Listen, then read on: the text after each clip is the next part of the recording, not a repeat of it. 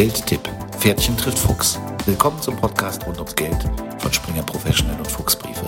Stefanie Burgmeier, das Pferdchen, ist als Geschäftsführerin der Springer Fachmedien Wiesbaden GmbH für das Wissensportal Springer Professional.de verantwortlich.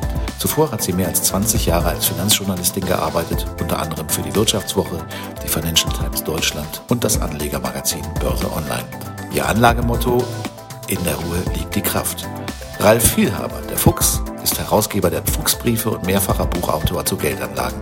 Er beschäftigt sich seit über 30 Jahren mit Anlagethemen. Sein Motto bei der Anlage, sei mutig.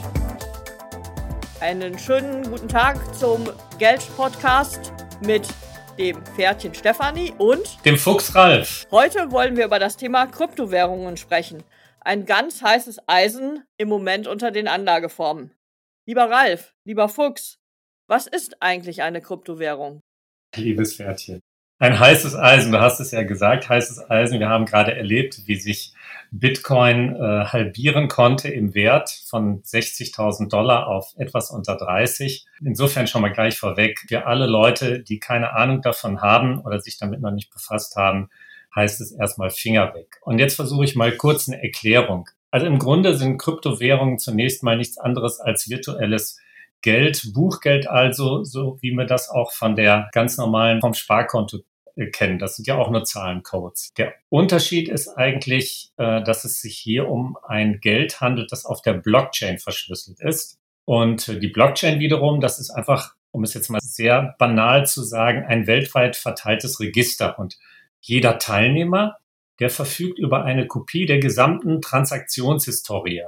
Das ist auch letztlich ein Grund, warum das energiereich ist, ja, in Bitcoin anzulegen. Aber so weiß dann jeder, wer über welches Geld verfügt. Und der andere Vorteil ist, diese Technik ist, jedenfalls alles, was wir bisher wissen, per se nicht manipulierbar. Und eigentlich insofern eine recht einfache, simple Geschichte mit diesem Kryptogeld. Das klingt ja äh, sehr interessant. Allerdings gibt es ja unzählige Formen von Kryptowährungen. Das macht wahrscheinlich für alle, die sich versuchen, da so ein bisschen reinzufinden, es sehr kompliziert, den Überblick zu behalten.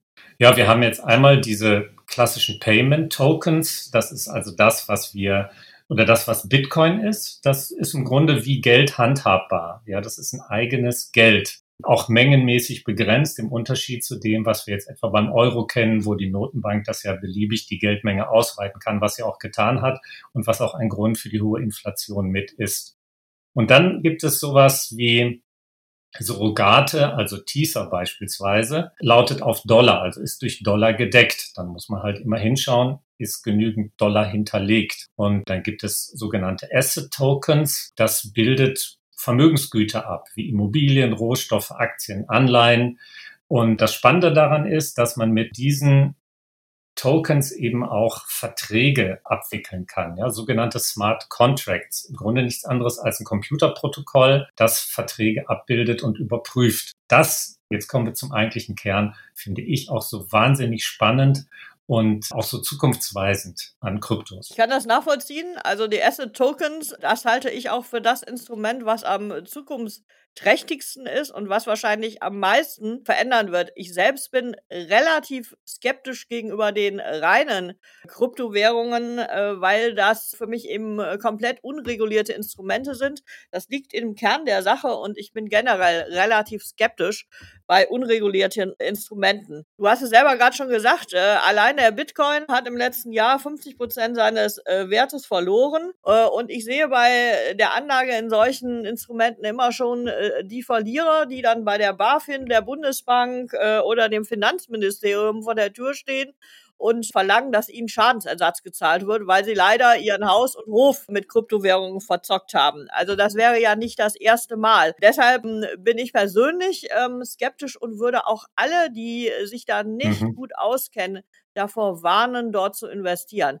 Spezialisten und Leute, die sich da reingefunden haben, für die ist es sicherlich äh, eine Überlegung wert, aber eben nur für diese. Äh, das sollte man immer im Kopf behalten, bevor man sich dort engagiert. Also bei diesem Disclaimer, liebe Stefanie, da sind wir uns komplett einig. Das teile ich. Das habe ich ja auch gleich am Anfang mit vorausgeschickt. Aber dass du jetzt von Kryptowährungen weniger hältst als ich, das habe ich rausgehört. Aber bist du investiert?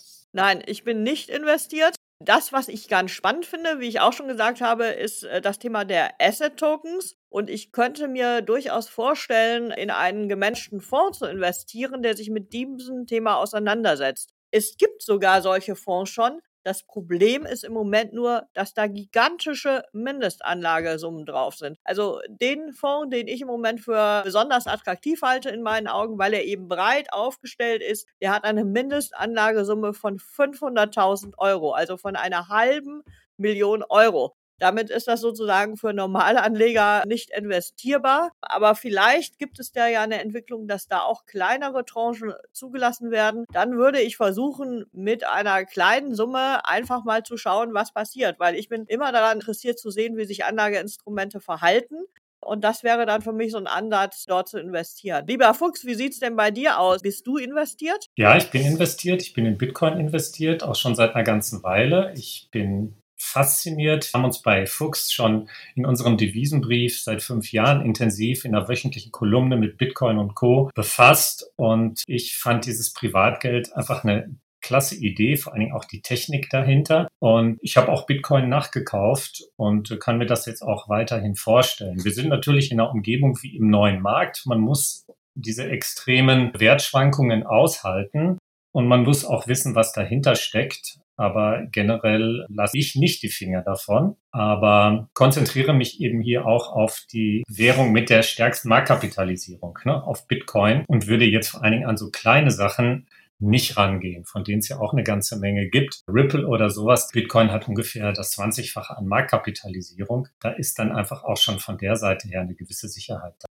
Ja, also Bitcoin ist sicherlich die bekannteste Kryptowährung und auch die größte äh, und damit in meinen Augen auch die transparenteste. Nur ein Beispiel, welche Gefahren da lauern. Ich möchte jetzt hier nicht zur Cassandra werden, aber das möchte ich doch gerne äh, erwähnen. El Salvador hat Bitcoin als legale Währung zugelassen und damit auch seinen Staatshaushalt ausgewiesen und leidet jetzt natürlich extrem darunter, dass der Bitcoin 50 Prozent des Wertes verloren hat. Damit ist dieses eh schon stark verschuldete Land wirklich kurz vor der Staatspleite. Daran sieht man auch, dass man mit solchen Instrumenten durchaus experimentieren kann, um die Entwicklung mitzunehmen, aber eben nicht komplett jetzt sozusagen sein ganzes Vermögen, wie es El Salvador getan hat, äh, auf Bitcoin zu setzen, sondern immer nur einen Anteil. Also das wäre auch nochmal mein dringender Rat an alle Privatanleger, da wirklich vorsichtig zu sein. Wir sehen und hören alle dein Stoppschild. Ja, das ist gut. Das ist auch sicherlich vernünftig, aber man muss auch gleichzeitig, ich sehe es jetzt mal so, klar, was, was die da gemacht haben, alles auf eine Karte setzen, das ist mit Verlaub dumm. Ja, das sollte man sowieso nicht tun in keiner Anlage.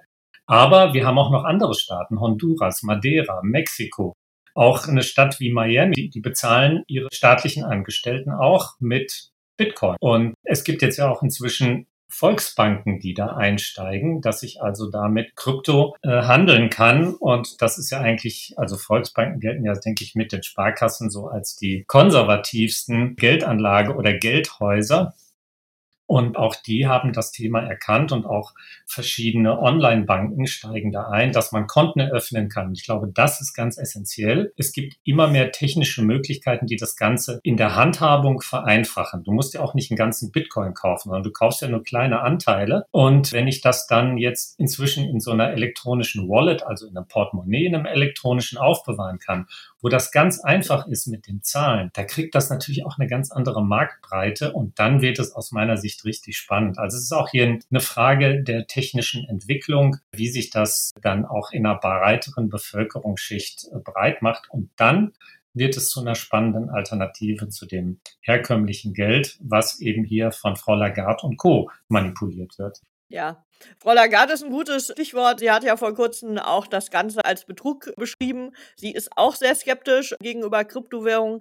Ich gebe dir aber recht in dem Punkt, dass natürlich über die Kryptowährungen und die digitale Verbindung, sage ich nur, ich zahle mit meinem Handy oder ich zahle mit Visa Card, auch Visa hat mittlerweile ja eine Applikation auf Kryptowährungen, ich einfach schneller die Geldbewegungen habe. Also ich habe dann genau diesen Vorteil, dass ich da keine Zwischenhändler, keine Zwischenüberweisungen in irgendeiner Form Form wer machen muss, hat auch Vorteile. Das will ich gar nicht in Abrede stellen. Und wie gesagt, das sind ja dann auch alles Verfahren, äh, die transparent und in gewisser Weise zumindest reguliert sind. Dann äh, glaube ich, dass wir da durchaus eine Zukunftschance haben.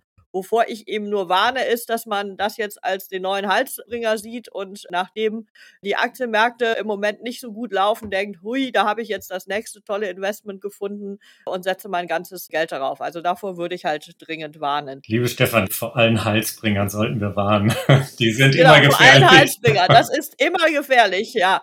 Aber wir beide haben oft genug erlebt, dass ganz schnell solche Halsbringer entdeckt werden äh, und dass das dann propagiert wird. Deshalb sollte man das an dieser Stelle ganz deutlich sagen. Da sind wir uns einig. Es ist so. Aber was wäre denn jetzt dein Tipp? Was du hast schon gesagt, in Fonds würdest du einsteigen. Da gibt es Entwicklungen, gerade auch in der Schweiz, das jetzt auch für, für kleinere Summen handhabbar zu machen. Aber hast du sonst noch einen Tipp jetzt speziell zu Kryptos oder darüber hinaus? Ja, eher darüber hinaus. Das, was ich mir im Moment als Investmentthema ganz stark anschaue, ist der afrikanische Kontinent. Das ist für mich der, einer der letzten weißen Flecke auf der Anlegerlandkarte. Dort mit einer sehr jungen Bevölkerung gibt es sehr interessante Entwicklungen. Auch da gucke ich mir vor allen Dingen Fonds an, weil die Märkte eben noch nicht so entwickelt sind.